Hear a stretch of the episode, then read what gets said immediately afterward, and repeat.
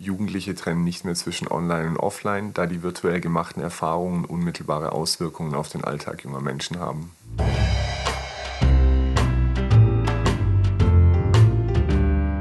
Herzlich willkommen zum Palaver, dem Bildungspodcast des Vereins Goldader Bildung. Wir sind ein kleiner gemeinnütziger Verein in der Goldstadt Pforzheim. Unsere Stärke ist unser Team aus engagierten Menschen unterschiedlicher Professionen. Bildung verstehen wir umfassend und ganzheitlich.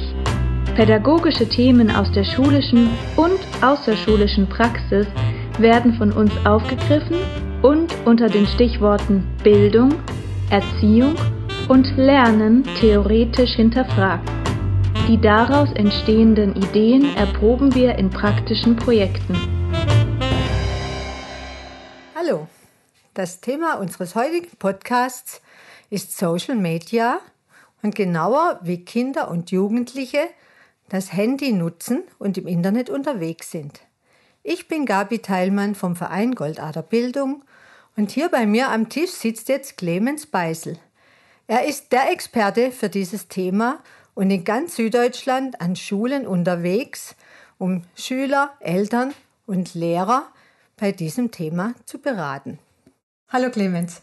Hallo, schön, dass ich, ich da sein darf. Ich freue mich sehr, dass du da bist.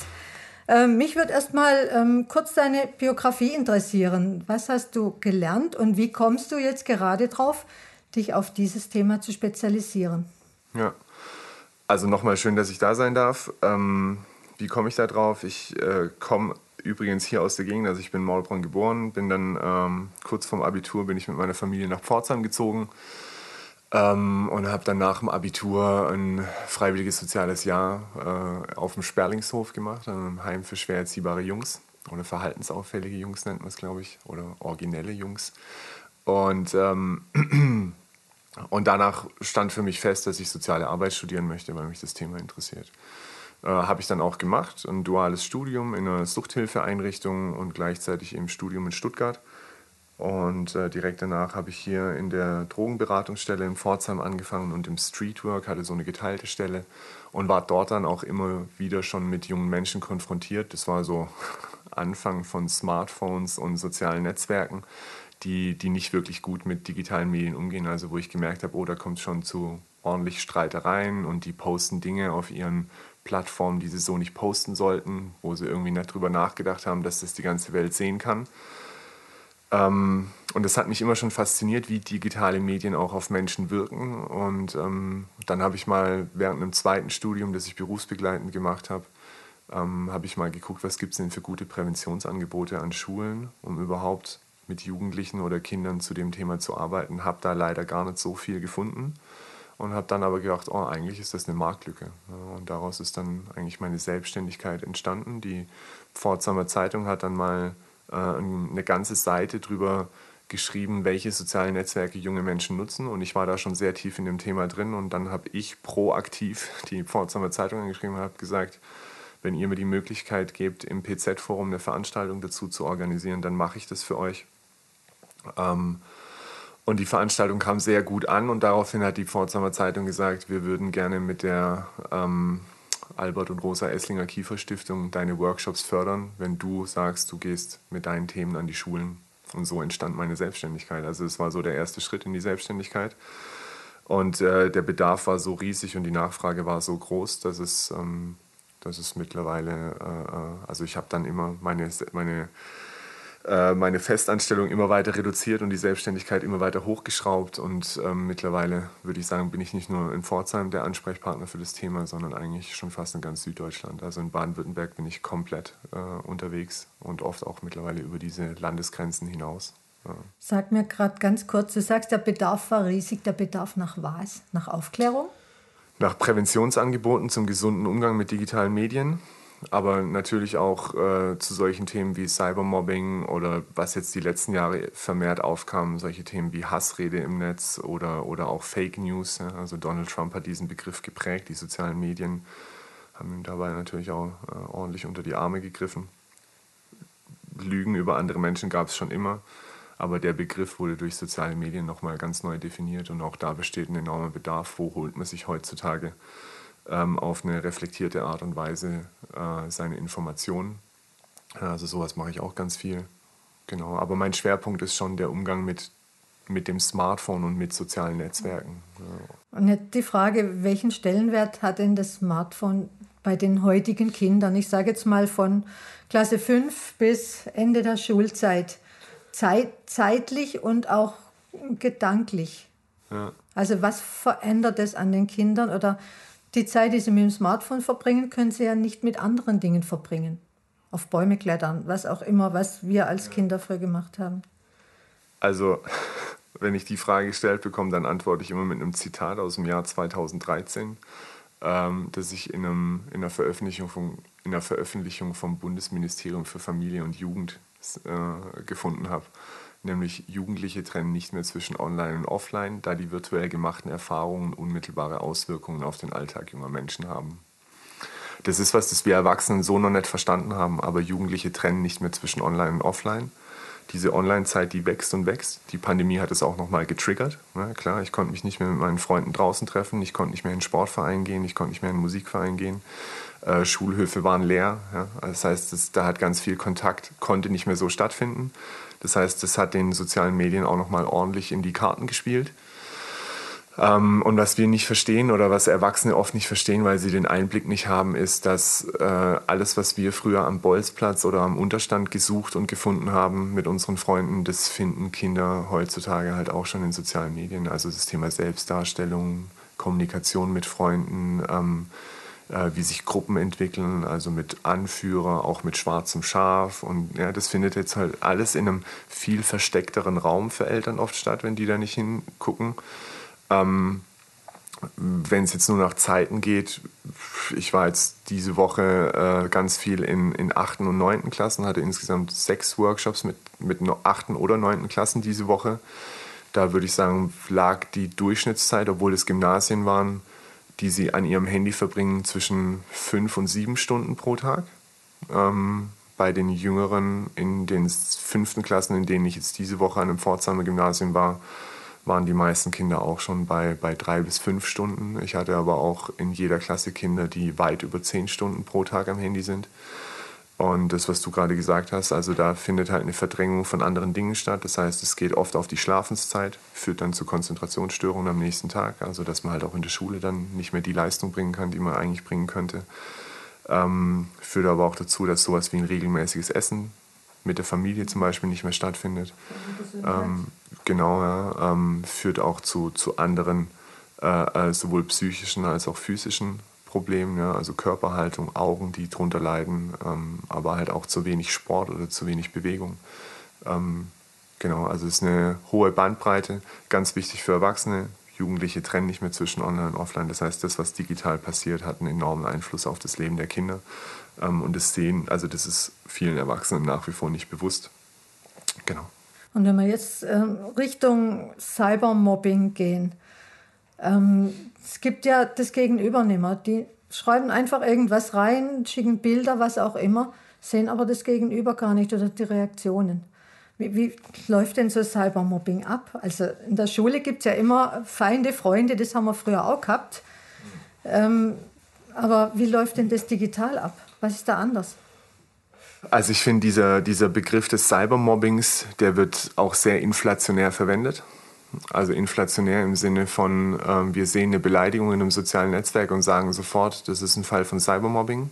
Stimmt aber nicht. Ja? Also früher war auch nicht äh, jede Beleidigung sofort Mobbing, aber es war nicht schön. Es war damals schon, also es ist nach wie vor, auch eine Beleidigung ist schon Straf, kann schon Straftatbestand erfüllen. Ja? Dafür muss es nicht erst Mobbing sein und auch nicht Cybermobbing sein.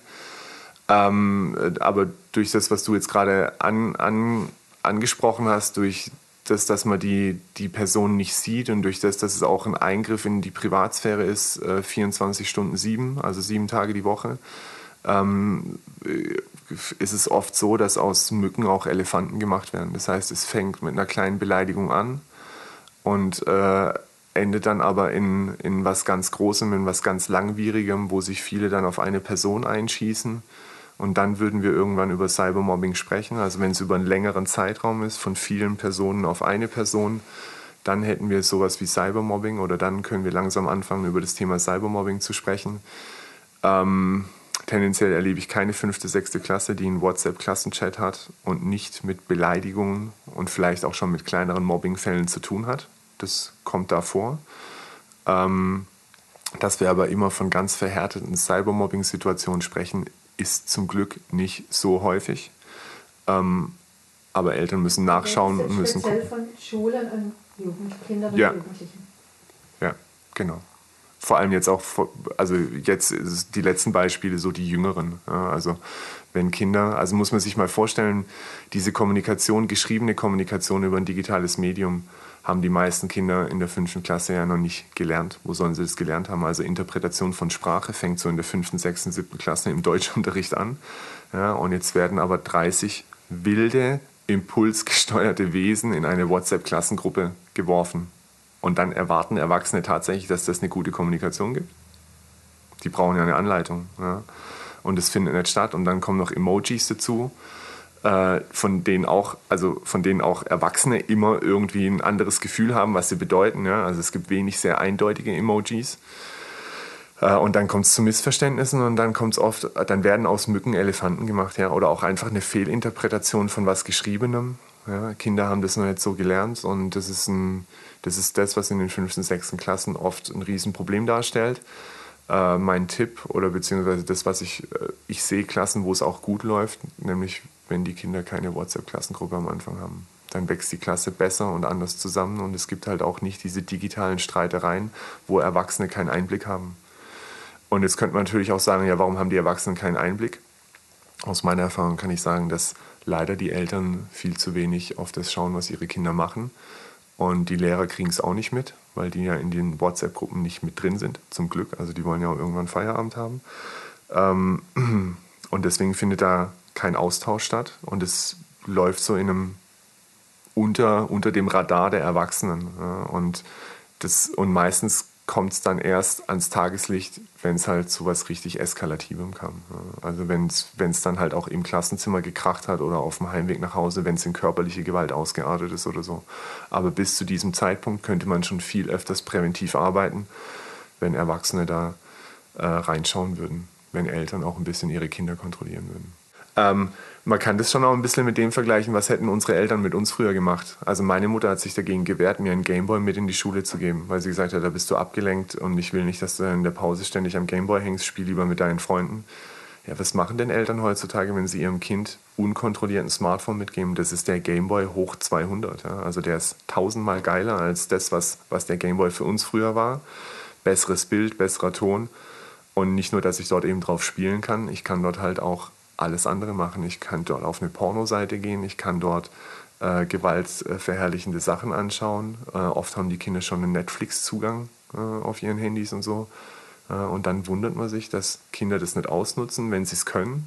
das ist so, also ich finde, man könnte es schon, also der Wunsch wäre schon, wenn Eltern sich überlegen würden, wie war es früher bei uns und hätten unsere, das, hätten unsere Eltern das auch so gemacht. Und wahrscheinlich hätten sie es mhm. nicht so gemacht. Also, also, da fallen mir jetzt zwei Fragen dazu ein. Ähm, einmal, ist das nur WhatsApp oder was gibt es da noch für andere Portale, wo die Kinder unterwegs sind? Und zum Zweiten, was können die Eltern tun? Das kann ich doch sperren. Ich muss ja den Kindern keinen Netflix-Zugang geben. Ja. Also zur, zur ersten Frage, nee, das ist nicht immer WhatsApp. Bei den Jüngeren ist es, also bei den Klassen 5, 6 spielt sich das meiste in der Regel auf WhatsApp ab, nach wie vor.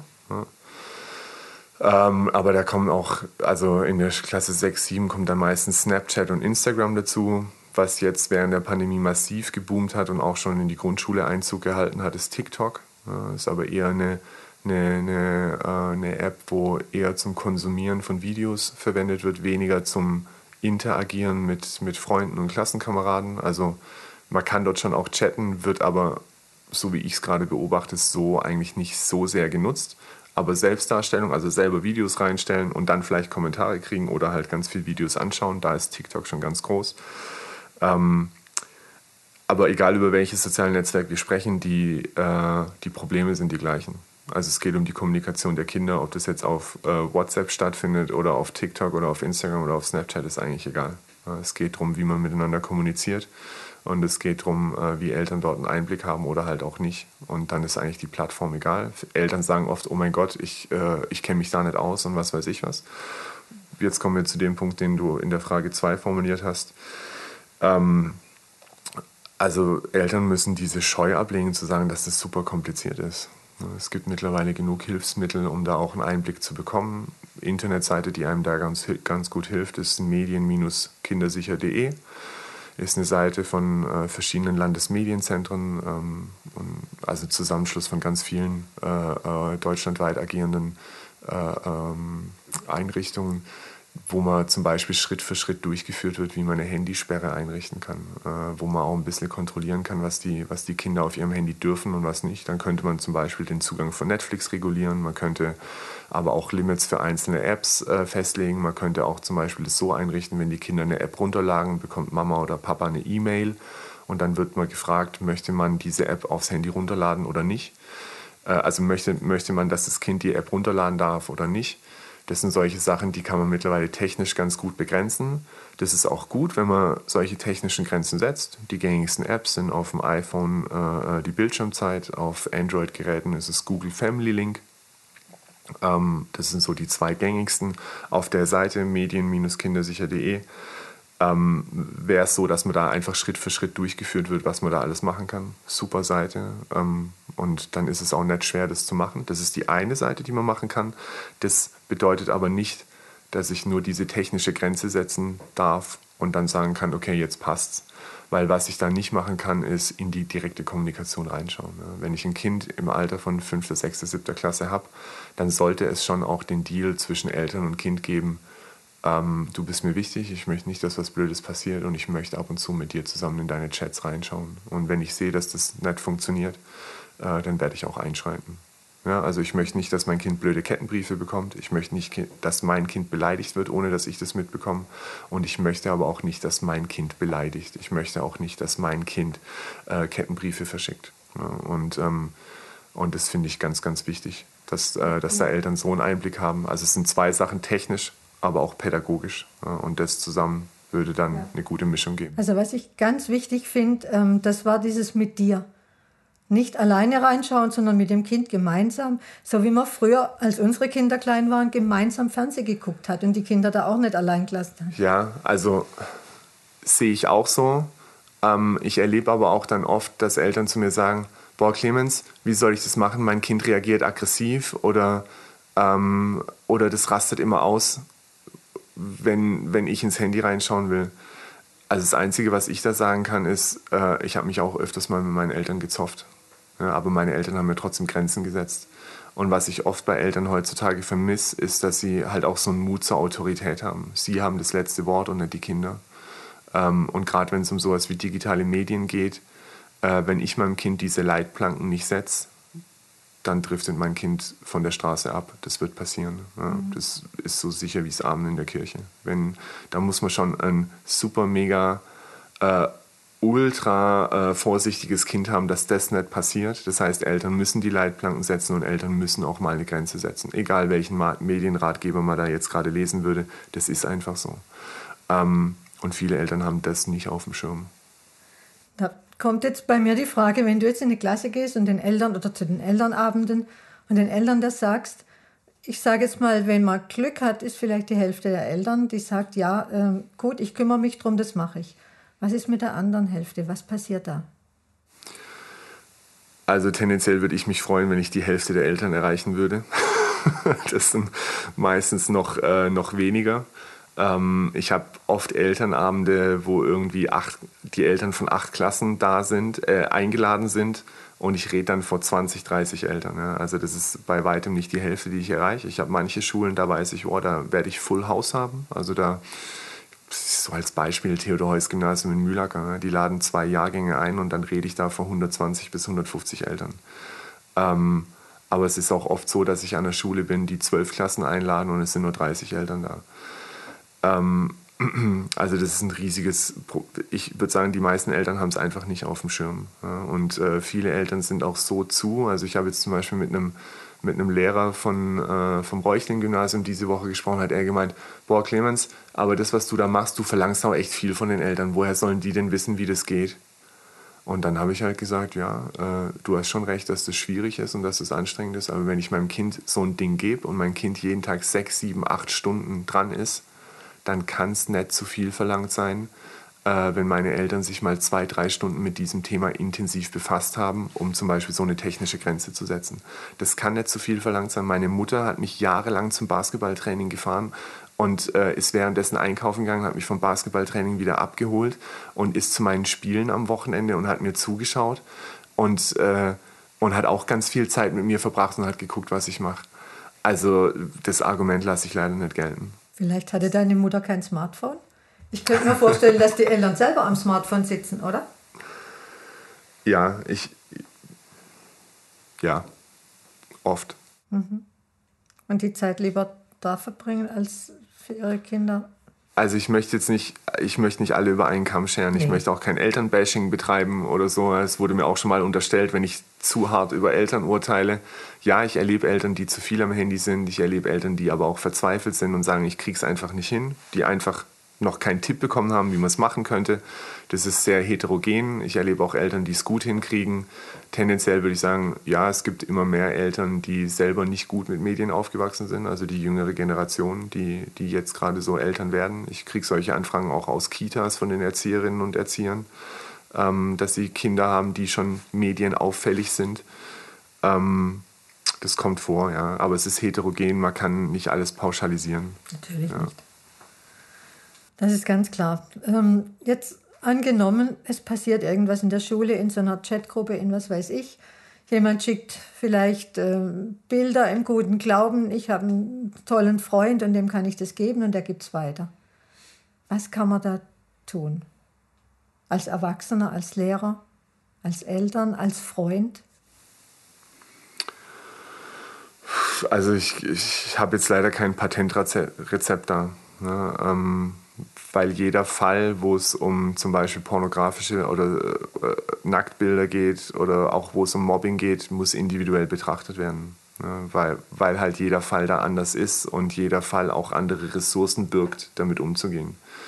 Ich finde es wichtig im Freundeskreis, wenn ich mitbekomme, dass es einer Freundin, einem Freund wegen sowas nicht gut geht, dass die Freunde da sind, dass die einem helfen und sich nicht von einem abwenden ich finde es wichtig, dass die Eltern unterstützend da sind. Ich finde es wichtig, dass eine Schulsozialarbeit, Schulsozialarbeiterin, Schulsozialarbeiter eingebunden wird.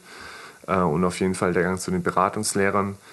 Ähm, aber man muss gucken, was es dort dann für Möglichkeiten gibt. Ja. Also geht es um einen Mobbingfall in der Klasse. Es gibt viele Schulsozialarbeiter, die zum Beispiel im No-Blame-Approach ausgebildet sind. Das ist eine pädagogische Herangehensweise, wie man mit einer Klasse so einen Mobbingfall aufarbeiten kann. Dann gibt es äh, die Beratungsstelle für sexuell missbrauchte äh, Kinder und Jugendliche in Pforzheim Lilith, ja, wo man hingehen könnte. Es gibt Erziehungsberatungsstellen, die einem da noch helfen können.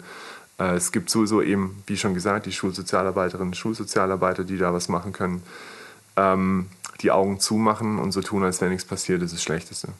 Hm. Also drüber reden. Genau. Tendenziell muss ich sagen, dass die Fälle ja in so einer Quantität kommen, also in so einer Menge, ähm, das nimmt dem einzelnen Fall oft das Gewicht. Also nur so als Beispiel, vor kurzem auf dem Basketballplatz sitzen da zwei 18-Jährige, die sich gegenseitig die Nacktfotos ihrer Freundinnen zeigen. Das ist für viele, also das nimmt aber, also das klingt jetzt total krass, aber durch das, dass sowas so häufig passiert und durch das, dass das immer wieder passiert, nimmt es dem Einzelfall die Schwere. Ja, früher hätte man gesagt, oh mein Gott, dieser junge Mensch egal ob das jetzt Nacktfotos von einem Jungen sind oder von einem Mädchen, der wird es an seiner Schule extrem schwierig haben oder der muss auf jeden Fall da raus. Auch durch das, dass sowas immer wieder passiert, ja, nimmt es halt dem Einzelfall das Gewicht und es ist nicht immer sofort, oh mein Gott, du bist jetzt abgestempelt dein Leben lang, äh, das, weil du Nacktfotos rumgeschickt hast oder so. Ähm, Verschieben sich die Grenzen auch. Ja, also es ist eine Form von vielleicht auch Abstumpfung. Das erleben übrigens wir Erwachsenen auch. Ja. Also wir haben uns gegen Ende der Amtszeit von Donald Trump auch nicht mehr über jeden Tweet von ihm aufgeregt, weil wir wussten, da kommt jeden Tag neuer Müll als Beispiel. Ja. Und genau so, durch das das auch bei Jugendlichen immer mehr, immer schneller in einer höheren Frequenz kommt, nimmt es Einzelfällen das Gewicht. Mhm. Ja. Was mich noch interessieren würde, ähm, das Ganze ist ja auch ein gesellschaftliches Phänomen. Und du hast vorhin gesagt, bei der einen Schule, wenn da äh, drei Klassenstufen eingeladen werden, kommen ganz viele Leute, bei der anderen ganz wenig. Hat es auch mit der Schulkultur was zu tun? Oder anders gefragt, was können denn die Schulen machen, um ihre Kinder stark zu machen, um ihre Kinder aufzuklären, um eine Kultur zu etablieren, in der sowas auch vielleicht gesagt wird, in dem man darüber reden kann? Also das Wichtigste, was sie machen müssten, ist die Augen nicht davor zumachen. Ich erlebe nach wie vor Lehrer, die sagen, das Thema WhatsApp, soziale Netzwerke geht mich nichts an. Das ist Privatsache der Kinder. Ah, okay, wenn du eine verstrittene Klasse vor dir sitzen hast, dann kannst du also noch gut Unterricht mit denen machen. Oder wenn deine Kinder, mit denen du arbeitest, jeden Tag äh, fünf, sechs Stunden am Handy sind, dann kannst du noch mit denen gut arbeiten. Ja, also das ist so, solche, solche provozierenden Fragen stelle ich dann den Lehrerinnen und Lehrern, wenn die sagen, äh, wir müssen da nichts dazu machen, das ist Erziehungsauftrag. Sehe ich nicht so. Äh, in den Schulen ist Medienbildung mittlerweile im Bildungsplan verortet. Die müssen was dazu machen. Trotzdem erlebe ich Lehrer, die das nach wie vor so nicht machen wollen und auch Schulen, die das so nicht machen wollen. Ist auch zum Beispiel ein Trugschluss, wenn man sagt, ja, der Beisel, der kommt jetzt zu uns an die Schule, macht mit allen fünften Klassen drei Schulstunden, dann haben wir unseren Auftrag erfüllt. Stimmt nicht. Medienerziehung steht, glaube ich, mit über 30 Schulstunden pro Schuljahr drin. Äh, und eine Schule kann sich bloß, weil sie mich jetzt mal dabei hatte, nicht freisprechen von der Aufgabe, daran weiterzumachen. Ähm, es gibt Schulen, die dann da was machen. Es gibt dieses Programm Schule ohne Rassismus. Äh, es gibt, äh, also es gibt da zig deutschlandweite Programme. Es muss mit Leben gefüllt werden. Genau. Und, und zwar von der ersten Klasse an bis zur letzten. Und äh, ja, ist an vielen Schulen noch nicht so, ist aber auch an manchen Schulen mittlerweile so. Ja. Es muss ein Bewusstsein dafür geschaffen werden. Ähm, ist heterogen, kann ich äh, nicht von, also, also ich, so als Beispiel, ich hatte letzte Woche war ich, war ich äh, im, im Stuttgarter, in der Stuttgarter Umgebung an einem Gymnasium und dann habe ich rassistische Sticker in den WhatsApp-Gruppen von den Sechsklässlern entdeckt habe ich die gefragt, kommen da manchmal auch so Sachen, die vielleicht eure Klassenkameradinnen und Klassenkameraden beleidigen, kommen da Sachen, die vielleicht gegen, gegen dunkelhäutige Menschen sind oder die gegen, gegen äh, Muslime sind oder so. Und dann waren die sehr offen, obwohl die Lehrer auch dabei waren und haben mir diese Sticker gezeigt. Da habe ich gemeint, boah, krass, das sind Sachen, die habe ich letztes Jahr bei einer achten Klasse zur Anzeige gebracht und da kam der Staatsschutz an die Schule ähm, wegen verbotenen Symbolen. Also da ging es auch um Hakenkreuze, aber ähnlich jetzt wie in dieser sechsten Klasse. Äh, und dann haben die da mal alle Handys eingesammelt und geguckt, äh, wer das ist, äh, wer das gemacht hat. Und ab der achten Klasse, klar, die sind dann schon über 14, die waren strafmündig, die haben dann auch äh, rechtliche Konsequenzen dann schon spüren können. Kann man in der sechsten Klasse nicht machen, aber man kann natürlich, wenn man das auf dem Schirm hat, sollte man mit den Kindern mal über das Thema Rassismus auch, also es ist krass, dass man es muss, aber heutzutage muss man das leider halt schon in den fünften, sechsten Klassen. Und dann meint die Lehrerin, ja, also das sieht sie nicht so. Ob ich das nicht gesehen hätte, unten, äh, wenn man in die Schule reinläuft, steht auch da ganz groß, Schule ohne Rassismus. Ähm, und sie hätten da ja so ein Projekt und ich so, ah, haben sie mit den Fünftklässlern schon was dazu gemacht? Weil bloß weil da unten jetzt ein Bild oder ein Schild hängt, wo drauf steht Schule ohne Rassismus. Nach dem, was ich jetzt hier gesehen habe, würde ich sagen, ihre Schule hat schon mit dem Thema Rassismus was zu tun. Ja, und dann kam halt raus, die haben das gar nicht auf dem Schirm gehabt ja, und machen gar nichts so. Das ist, aber das ist heterogen. Es gibt auch Schulen, die, da, die das schon auch mit Leben füllen und da Präventionsarbeit leisten. Ich denke, da geht es auch um die innere Haltung der Lehrer und um die Schulkultur einfach. Da müssen ja die Lehrer selber für sich ganz viel machen, glaube ich, um das weitergeben zu können. Ja, also es gibt, ähm, man darf nicht stehen bleiben. Ja, und ähm, also ich, ich habe jetzt, ich war diese Woche war ich abends mal mit einem Kumpel ein Bier trinken und dann habe ich ihm von diesen Stickern erzählt. Und dann hat er gemeint, ja krass, Clemens, aber vor 20 Jahren äh, hatte ich ein T-Shirt, wo genau dieser Sticker drauf war. Da habe ich gemeint, ja, krass rassistisch. Aber damals hat man das noch nicht so bewertet. Da habe ich gemeint, ja, aber wir haben uns weiterentwickelt und es ist gut, dass wir uns weiterentwickelt haben und es ist gut, dass wir das jetzt auf dem Schirm haben und du würdest das jetzt auch nicht mehr machen. Also nee, in 100 Jahren natürlich nicht. Ja. Ähm, aber im System Schule habe ich das Gefühl, gibt es schon noch den einen oder die andere, die noch an den Dingen festhält, die halt schon ein bisschen länger her sind. Ja. Also da, da braucht es eine stetige Entwicklung. Unsere Zeit ist sehr schnelllebig geworden. Ähm, und, und da muss jeder am Ball bleiben. Und bloß weil ich mal was studiert habe, heißt es nicht, dass ich das in 20 Jahren noch so anwenden kann. Die Zeiten sind vorbei. Ähm, da muss aber sich wie auch gesagt, die Lehrerausbildung verändern, glaube ich. Ja. Muss auch mit der Zeit gehen. Ja, es müssen sich viele Ausbildungen äh, äh, verändern, die Lehrerausbildung, aber auch die Sozialpädagogin und Sozialpädagogenausbildung. Also wenn ich mir überlege, ich kriege, also ich habe immer mal wieder so Gastvorträge an Hochschulen, aber das ist tatsächlich, also da kann man auch, ich habe jetzt vor kurzem eine Studie gesehen, ich glaube 14 Prozent der Lehrerinnen und Lehrer, die jetzt frisch von den Hochschulen kommen, haben was zum Thema Medienerziehung oder Medienbildung äh, gemacht. Oh krass, ja, also wir haben in der fünften Klasse kein Kind mehr ohne Handy oder fast kein Kind mehr ohne Handy und wir haben Kinder, die fünf bis zwölf Stunden oder 14 Stunden pro Tag am Handy sind. Äh, und dann erleben nur 14 Lehrerinnen, also 14 Prozent der, der zukünftigen Lehrerinnen und Lehrer was zum Thema Medienerziehung und Medienbildung im Unter, äh, in ihrer Ausbildung. Das ist halt einfach viel zu wenig. Ja, also das System ja, ist zu starr und da gibt es zu wenig äh, Externe, die da rein dürfen und gute Schulungen anbieten können. Ist eine Schwierigkeit. Mhm, ja. Auf jeden Fall. Was mich noch interessiert, äh, du hast gerade gesagt, zur Anzeige gebracht, was ist denn eigentlich kriminell? Oder was hast du jetzt schon bei Schülern mitgekriegt, was wirklich kriminell war, was, was man anzeigen musste? Also ich erlebe viel mehr, was man anzeigen müsste, das man dann aber halt doch nicht anzeigt, weil es einfach so viel davon gibt und die Polizei auch gar nicht hinterherkommt. Tendenziell würde ich sagen, dass ich fast in jeder Klasse anzeigewürdige Dinge in einem WhatsApp-Chat entdecken würde, wenn ich mir das anschauen würde oder wenn die Kinder mir das immer zeigen würden. Also Rassismus ist schon so Rassismus getarnt als Humor ja, und das ist dann halt aber auch so grenzwertig, wo auch die Polizisten sagen, wenn sie sich angucken, ob das für eine Anzeige reicht. Ja, das müsste jetzt eigentlich ein Jurist entscheiden. Ich bin auch kein Jurist. Ähm, Deswegen ist es schwer zu sagen. Also da gab es vor kurzem, gab es also vor einem knappen Jahr, gab es einen großen Bericht über in Panorama, äh, ARD oder ZDF, glaube ich, äh, so, eine, so, eine, so ein Reportageformat. Und die haben das an der Schule sich mal genauer angeschaut. Ja? Und da waren einfach, da waren genau die Sticker dabei, die ich auch jedes Jahr in Schulklassen erlebe. Da geht es meistens um, um dunkelhäutige Kinder oder um dunkelhäutige Menschen mit sehr, sehr rassistischen Sprüchen drunter oder auch viele Adolf Hitler-Bilder und Hakenkreuze und so. Da wäre viel davon anzeigewürdig.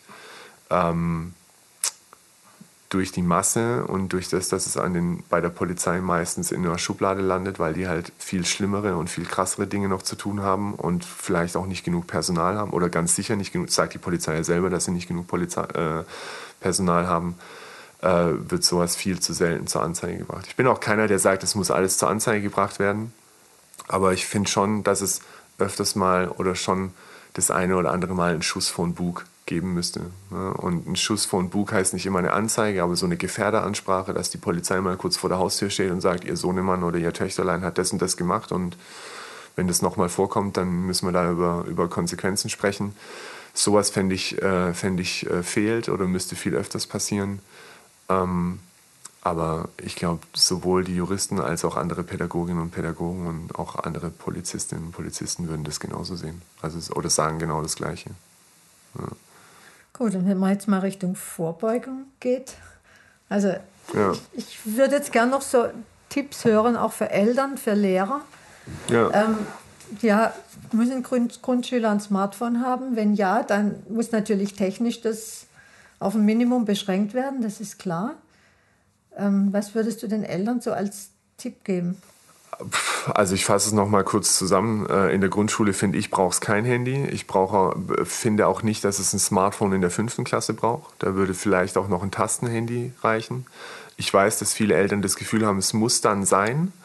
Ähm, aber lieber mal das Kind beobachten. Also es gibt viele Kinder, die in, der, die in der fünften Klasse auch noch gut ohne ein Smartphone auskommen, denen es nicht schlecht geht. Ich erlebe das ganz selten, dass ein Kind dann dasteht und, und sagt, ich brauche unbedingt eins. Die erleben dann auch ganz oft, was auf den Handys der anderen blöd läuft. Und äh, deshalb äh, reflektieren die dann und sagen, oh, passt eigentlich, dass ich noch keins habe. Ja, also es ist auch jetzt nach der Pandemie gibt es noch immer, also ich hatte jetzt an einem Gymnasium in Pforzheim, hatte ich in einer Klasse noch fünf Kinder ohne ohne ein Smartphone und denen ging es sehr, sehr gut. Ja. Ähm, das heißt, immer aufs Kind hören, brauchst tatsächlich schon ein Smartphone in der fünften Klasse. Wenn ja, dann mit den Kontrollmöglichkeiten, die ich jetzt während des Podcasts äh, schon erzählt habe, also sowohl pädagogisch als auch technisch.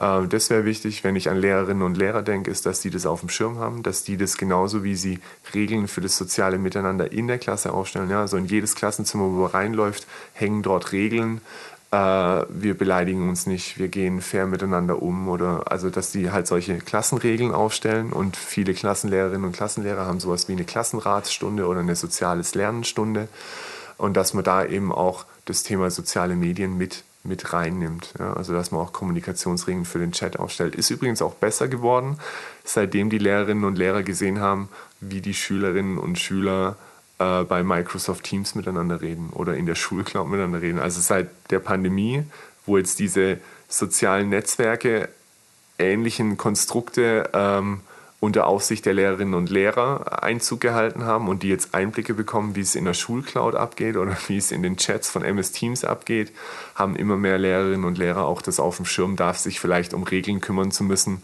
und die Kinder dort bei der Kommunikation unterstützen zu müssen. Also das wäre so der erste Schritt. Ähm, Im Endeffekt, banal kann man sagen, sich für die Medien interessieren, die die Kinder nutzen.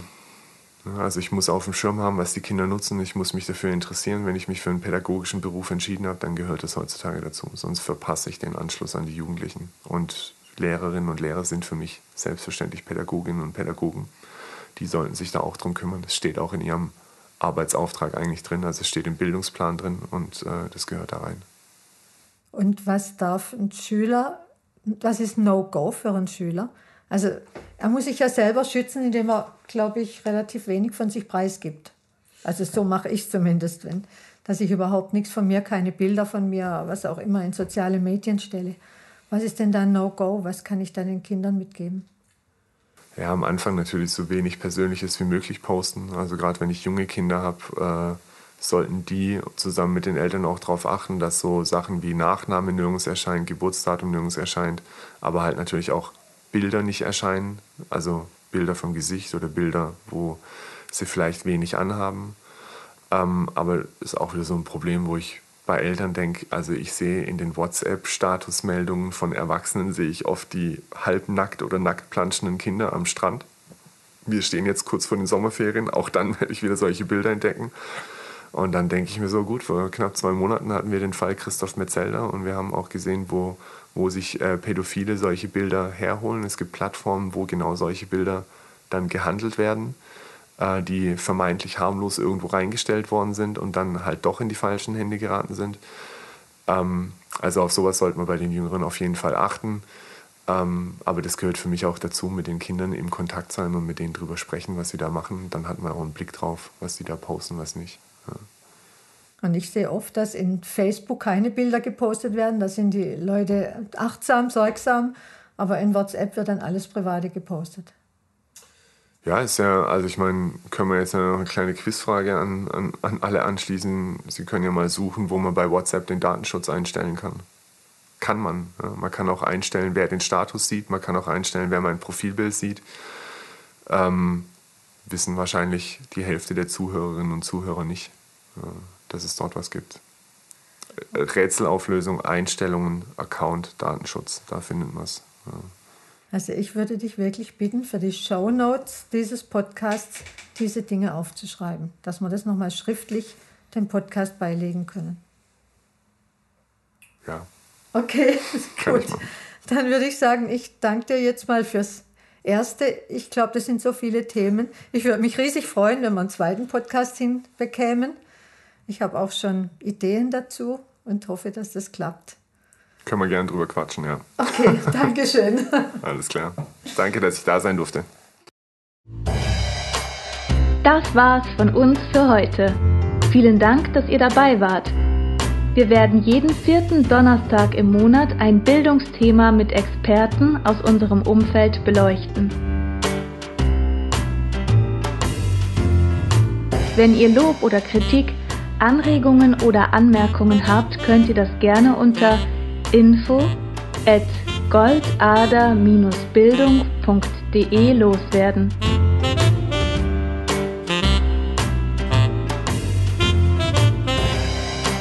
Wir freuen uns auf eure Rückmeldungen und hoffen, euch auf den nächsten Podcast neugierig gemacht zu haben.